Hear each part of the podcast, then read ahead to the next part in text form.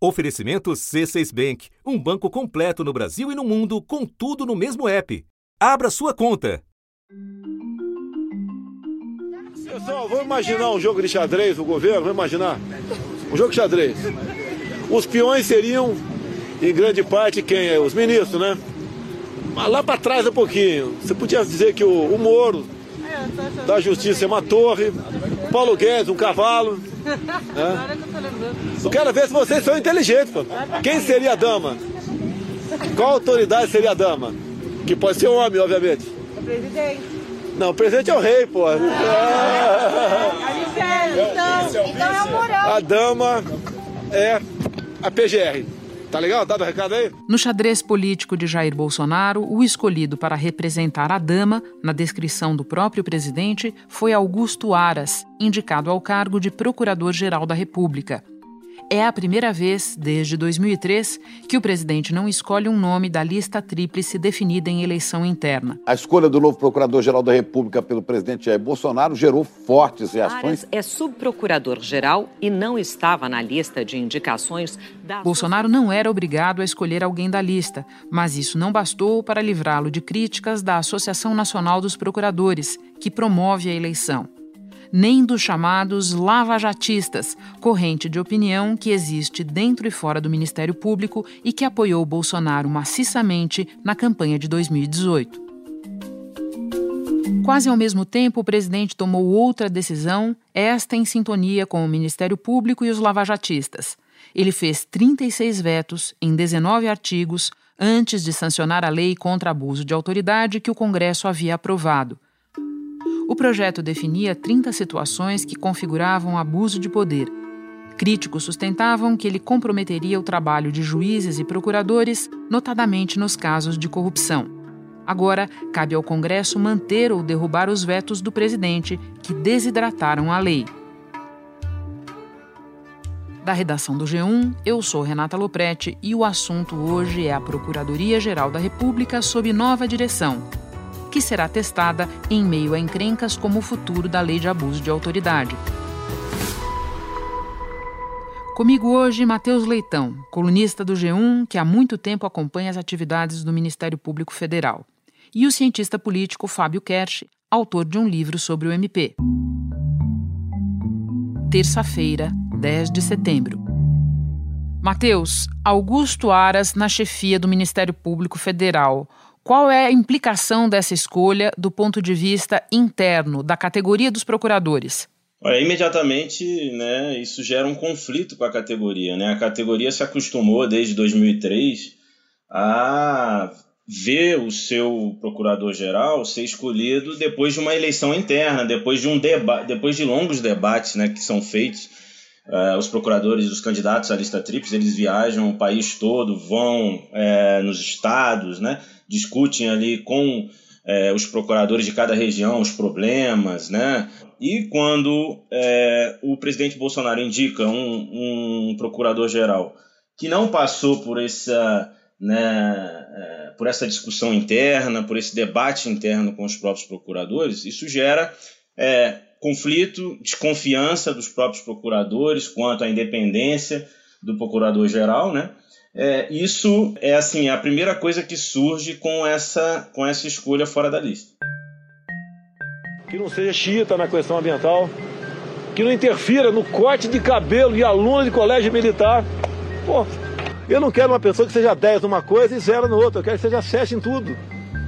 Matheus, o presidente Bolsonaro deixou claro nas últimas semanas que ele escolheria alguém alinhado com o governo. Como é que o Augusto Aras convenceu o Bolsonaro de que ele era essa pessoa, de que ele tinha o alinhamento? Então, ele começou, tem aquele livro, né, O Homem que Falava Javanês, ele começou a falar o bolsonarês, né, é, para fora. Ele começou a dar entrevistas, né, falando, é, apontando questões é, conservadoras, né, das quais ele tem né, simpatia, né, e apontou questões, inclusive, relacionadas ao meio ambiente, né, né? São questões caras ao governo é, Bolsonaro, é, questões relacionadas a minorias, né, aos índios, então ele começou a falar posições conservadoras, né, inclusive relacionadas a questões de gênero, questões de, da, da, da família né, tradicional, como gosta de falar, a ala ideológica do governo Bolsonaro. Então ele começou a sinalizar que ele, que ele tinha uma visão é, de mundo parecida com, do, a do presidente e com a do governo. Então ele começa a fazer é, esse alinhamento é, externo, depois ele se aproxima através é, de um amigo pessoal do, do presidente Bolsonaro, que é o ex-deputado Alberto Fraga, e vai fazendo toda uma, uma campanha interna dentro, dentro do governo, com os principais auxiliares do presidente, para que ele fosse escolhido. Lembrando que também existem declarações de Aras contra o que ele chama de espetacularização, exageros da Operação Lava Jato. Agora, então, eu te pergunto quais são as consequências externas dessa indicação, Matheus? As consequências externas já começaram a se mostrar no primeiro dia, né?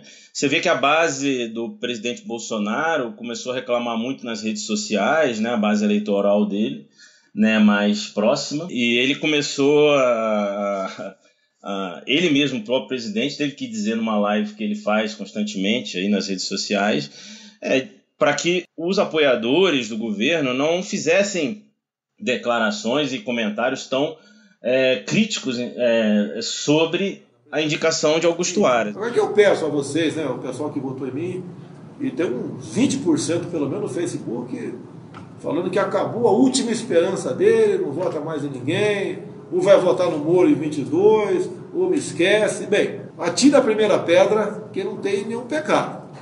Tá? Eu tinha que escolher o um nome, tinha um universo ali. Eu peço a vocês, né? Vai no Facebook, você fez um comentário pesado, retira, pô, retira. Me dá uma, dá uma chance para mim. Diz respeito a exatamente isso que você falou, né? Ele fez declarações contra a Lava Jato em alguns momentos, né? A Lava Jato deu declarações durante muito tempo é, favoráveis à, à, lista tríplice, né? Eles sempre foram favoráveis, sempre defenderam a lista tríplice, até o próprio ministro da Justiça, Sérgio Moro, defendeu, é, que veio da Lava Jato para o governo, e é, isso acaba é, gerando esse primeiro descontentamento. Né? Tem outras questões, né? Os apoiadores é, de outros candidatos que estavam no Supremo Tribunal Federal, por exemplo, não viram seu candidato ser escolhido. Não, também não olham para o Augusto Aras como uma pessoa assim totalmente contra aquilo que eles pensam, mas a verdade é que o, o, o Supremo Tribunal, alguns ministros do Supremo Tribunal Federal preferiam outros candidatos que estavam concorrendo nessa disputa. Você menciona também Sérgio Moro, que é um ponto importante, né, Matheus? Porque essa é mais uma para a já longa série de derrotas do ministro Sérgio Moro no governo. Ele foi perguntado logo que ele aceitou ir para o governo Bolsonaro sobre essa questão do Procurador-Geral da República. E ele foi muito enfático dizendo que era importante que se respeitasse a lista tríplice. Né? É, nós sabemos que a Constituição não prevê e o presidente Bolsonaro pode fazer uma indicação por fora, mas isso acaba que se tornou é, aquilo que a gente é, falou no início. Né? É uma tradição dentro do Ministério Público, e o próprio Ministério Público tem uma tradição democrática. Né? Vários cargos regionais são eleitos, né, são feitos, são escolhidos através de eleições internas, né? inclusive é, na área do meio ambiente, na área de direitos humanos. Então, é, nesse momento, a gente vê realmente que o ministro Sérgio Moro sai mais uma vez enfraquecido né, da decisão do presidente Bolsonaro, como aconteceu em outros casos, e, se, e vê também que a decisão do presidente acaba por gerar esse conflito interno dentro do Ministério Público, que agora a categoria vai olhar para o Augusto Aras e vai observar todos os atos que ele fizer daqui para frente. Vão, observar com lupa, né? Bom, considerando o perfil do Aras e essas declarações todas que nós mencionamos aqui, o que é que você espera do mandato dele? Dá para a gente imaginar um mandato de autonomia em relação ao Executivo Federal? Porque é sempre bom a gente deixar registrado que o Procurador-Geral da República é a figura institucional encarregada de, na eventualidade, surgindo a necessidade, é, denunciar o presidente da República, né? É, denuncia o presidente da República, denuncia ministros, deputados e senadores que estiverem exercendo o mandato, né? Ele tem essa prerrogativa. Então, as pessoas não, é, nem sempre entendem o que é a independência funcional do Ministério Público. Né? O fato de que um PGR, como o caso do futuro procurador-geral Augusto Aras, se ele for aprovado no Senado, o PGR não pode mandar um procurador de primeira instância parar um processo, por exemplo. Né? Ele pode até se chegar na mesa dele, atrasar, engavetar, como chamavam em outros tempos aqui em Brasília, mas ele não pode impedir que um procurador faça uma ação em defesa de indígenas, em defesa de meio ambiente, em defesa de minorias, né, em defesa de vários assuntos. Né? O fato é que se trata de uma instituição diferente de todas as outras, porque o chefe geral ele tem poderes, né? É, o procurador-geral tem poderes, mas não tem o poder de mando sobre cada um dos funcionários. Né? Isso é importante dizer para que as pessoas entendam muito bem.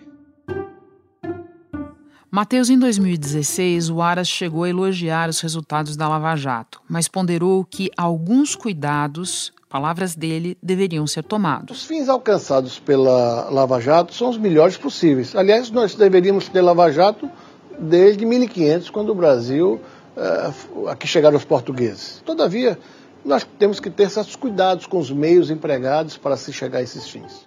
Aras assume a procuradoria num momento especialmente tenso para o MP, que tem sido cobrado pelas revelações do site Intercept sobre o modo de operar da Lava Jato.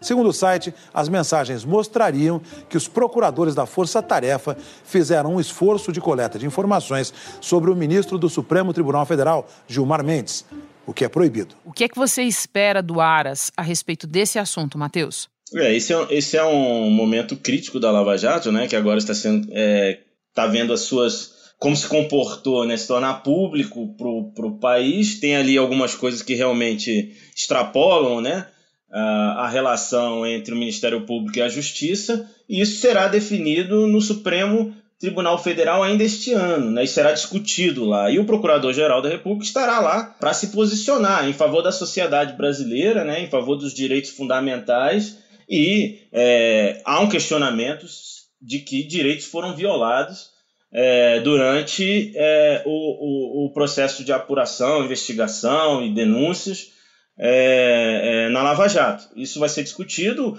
e nós vamos esperar para ver qual vai ser o posicionamento é, do indicado Augusto Aras se ele for aprovado pelo Senado Federal. E por fim, Matheus, eu quero te ouvir sobre aos vetos do presidente Jair Bolsonaro à lei de abuso de autoridade aprovada pelo Congresso. O presidente Jair Bolsonaro vetou 36 pontos de 19 artigos da lei de abuso de autoridade. Os vetos precisam da confirmação do Congresso porque desses vetos os procuradores gostaram, né, Matheus? Tirando os procuradores que queriam que ele vetasse tudo. É, essa foi uma, essa foi uma, medi é uma medida tomada pelo presidente Jair Bolsonaro que realmente a, os órgãos de investigações gostaram muito e sempre defenderam, né? É, os procuradores, inclusive, me disseram que, que ficaram é, felizes com a, com a decisão que foi tomada, né? Acharam que a decisão foi correta do governo né? Mas ao mesmo tempo isso tem um, um, um, efeito colateral e o efeito colateral é a resistência do Congresso Nacional. A gente sabe aqui em Brasília como funciona, né? O Congresso é, tem uma outra visão sobre essa lei de abuso de autoridade. Eles acham que realmente o Ministério Público extrapolou durante anos, né, a sua função, né, constitucional e para eles era preciso que esses artigos tivesse permanecido na lei. Isso vai ser discutido de novo no Congresso, é claro, mas isso pode gerar ruído em próximas votações. Né? O Congresso costuma dar sinais a presidente da República né? e é, sinais de que, olha, é, aquele momento você tomou essa decisão, então agora nós estamos impondo essa derrota ao governo. Então, a gente pode é, imaginar que no futuro próximo algumas pautas do governo podem ser derrubadas, enfim, durante a tramitação no Congresso. Matheus, foi um prazer conversar com você. Obrigada. Eu que agradeço. Muito obrigado, Renata. Foi um prazer. Eu converso agora com Fábio Kersh, pesquisador titular da Casa de Rui Barbosa e autor de Virtudes e Limites, Autonomia e Atribuições do Ministério Público no Brasil. Fábio, o título do seu livro fala em virtudes e limites do Ministério Público. Vamos começar pelas virtudes. Qual seria a principal, na tua opinião? Nosso modelo é o modelo que eu chamo de independente. A partir de 88, o Ministério Público foi desligado de, do Poder Executivo e ganhou um alto grau de autonomia. Né? Então, qual é a vantagem desse modelo? A vantagem desse modelo é que os promotores, os procuradores, eles têm mais autonomia para processar, por exemplo, é, políticos é, acusados de corrupção, porque eles é, são protegidos por regras institucionais e têm autonomia em relação ao governo. Né? Então, eu diria que, de certa forma, essa é a virtude é, do modelo. A desvantagem do modelo é que você tem uma é, baixa previsibilidade, porque eles têm muita autonomia e é uma instituição pouco hierarquizada, né? Onde cada promotor e procurador tem muita autonomia e, um, e, de certa forma, um baixo grau de previsibilidade de como eles vão atuar. Então, é possível concluir que o Procurador-Geral da República tem muito poder externo, mas menos poder interno do que o leigo imagina, é isso? Sim, e, mas qual que é, por que, que é tão chave o Procurador-Geral da República? Porque ele é o único que pode acusar pre, o, o presidente da República, por exemplo, em caso de corrupção. Então ele, ele, tem um papel muito chave no Ministério Público. É lógico que ele tem alguns instrumentos institucionais para tentar dar linha e influenciar o Ministério Público, mas o, procurador ou o promotor está muito protegido contra essa, é, é, é, essa suposta chefia, né? Por, é, por, instrumentos, por exemplo, não pode ser mandado embora, é, é, a promoção é por tempo de serviço, ele tem autonomia e discricionariedade para decidir sobre casos específicos. Então, o Procurador-Geral da República é um cargo muito importante, mas em relação à estrutura do Ministério Público, essa importância é relativizada. Você disse que o principal problema do nosso modelo é a baixa previsibilidade. Por quê? Por que isso é um problema? Nos outros modelos, o Ministério da Justiça ele traça as linhas que toda a estrutura do Ministério Público deve seguir. Então, para dar um exemplo aqui para o teu ouvinte, é como se o, o, Ministério da Justiça decidisse naquele ano que a prioridade é o narcotráfico. É, então, toda a estrutura tem que, de certa forma, responder essa prioridade. Como no modelo brasileiro, cada é, promotor e procurador tem muita autonomia e muita discricionariedade, ou seja, ele pode tomar decisões, é, você não necessariamente vai ter uma, a, mesma atuação, por exemplo, de uma comarca para outra. Né?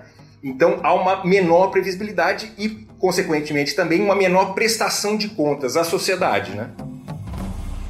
Agora, Fábio, também seria possível raciocinar que um Ministério Público, de algum modo subordinado ao Ministério da Justiça, portanto ao governo, teria mais dificuldade em atingir é, políticos do próprio governo ou ligados ao governo, não? É isso. Essa seria a desvantagem desse desenho institucional. Eu vou te dar um exemplo que talvez ajude a ilustrar isso. Nos Estados Unidos, por exemplo, em nível federal, o, os procuradores de lá, né, que eles chamam de U.S. Attorney, eles são ligados ao governo. Quando, teve, é, quando tem um escândalo que envolve o presidente, eles indicam um promotor com independência. Então eles conferem independência no caso ao promotor, é isso? Isso. Vocês devem lembrar, por exemplo, do, do caso do Clinton. Eles indicaram um professor universitário que serviu como promotor daquele caso. Então, para tentar contornar esse limite do, desse desenho institucional quando o Ministério Público é ligado ao Poder Executivo. No nosso modelo, quais são os limites à atuação do MP? O Constituinte é, decidiu que na ação penal o Ministério Público teria menos liberdade de atuação. Por quê? Porque dependia do inquérito da polícia e necessariamente tinha que encaminhar a, a, a, é, ao judiciário, mesmo pedindo absolvição. Isso era uma espécie de limite que o Ministério Público tinha. O fato é que, a partir de 2003, uma série de inovações institucionais que aconteceram no Brasil aumentaram é, a discricionariedade, portanto, diminuíram os limites dos procuradores, mesmo em relação a esse ponto, por exemplo. É, é, Para ilustrar uma coisa que toda hora a gente vê na mídia, a delação premiada, né, essa capacidade do, dos procuradores negociarem as penas, é uma forma de diminuir esse limite né, e aumentar a capacidade de decisão própria do, do, do procurador.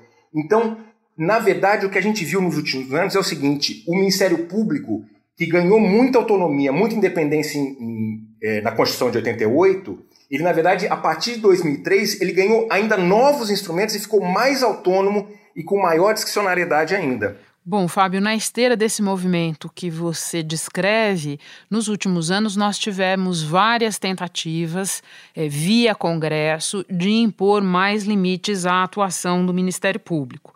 Todos ficaram pelo caminho e agora nós temos uma discussão em torno da lei contra o abuso de autoridade, uma lei aprovada na Câmara, mas que sofreu vetos por parte do presidente da República.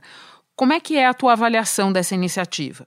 Olha, é, é o seguinte, Renato, eu acho que como princípio, eu confesso que eu acho oportuno, né? A ideia de que porque esse é um princípio da democracia como um todo. Todo ator público deve prestar contas e ser passível de algum tipo de responsabilização por suas decisões. Agora, o detalhe de, de, dessa, dessa lei aprovada é que quem ia avaliar se é, houve ou não excesso por parte de, de promotores, juízes, era o próprio Ministério Público e o próprio Poder Judiciário. Então aqui, embora a lei eu acho que ela possa representar um avanço, ela também é, continua ainda limitando é, um controle mais direto da sociedade sobre o Ministério Público, por exemplo. E quem deveria controlar o Ministério Público, na tua opinião? Olha, Renato, eu brinco sempre que é, cientista político é igual é, é crítico gastronômico, né? A gente é bom para comentar o prato, mas não necessariamente para cozinhar. Então eu não sei se é, é, o melhor modelo. Como eu falei para você, a gente sempre trabalha nessa chave de que tem vantagens e desvantagens. Uma iniciativa que foi feita é, é, em 2004 foi o Conselho Nacional do Ministério Público, por exemplo. Né? Tinha uma expectativa de que servisse como um instrumento efetivo de limites ali e de controle da sociedade. Mas o próprio desenho do Conselho Nacional também se revelou pouco aberto à sociedade. A maior parte dos membros são é, do próprio Ministério Público. Então, é uma instituição, do ponto de vista da democracia, que tem aí um, um é, é, muito diferente quando se observa outros casos similares. Eles têm muito poder, muita autonomia e respondem pouco a outros atores. Não tem modelo perfeito. Todos os modelos têm vantagens e desvantagens. No teu livro você escreve que o Ministério Público desempenha um papel político. Por quê? O Ministério Público sempre desempenha um papel político em todos os modelos, né? O Ministério Público, por exemplo, nos países que o Ministério Público é ligado ao governo, ele é parte, por exemplo, de executar, de implementar a política de segurança pública. Quando o ministro da Justiça decide pelo combate ao narcotráfico, isso é uma atuação política no sentido de é, é, colaborar para que uma política pública seja posta em movimento, né? Então, no Brasil, eles também têm uma parte disso, quer dizer, é, é, atuam nesse campo, e o outro campo evidente, que tem uma, vamos dizer assim, um papel político, a gente está vendo aqui, está vendo principalmente nos últimos anos, que é no combate à corrupção. Fábio, obrigada pela tua participação. Obrigado, Renato.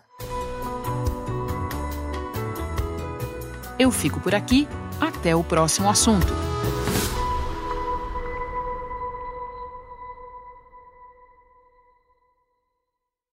Você no topo da experiência financeira que um banco pode oferecer. Escolha um banco completo no Brasil e em qualquer lugar do mundo. Abra sua conta no C6 Bank.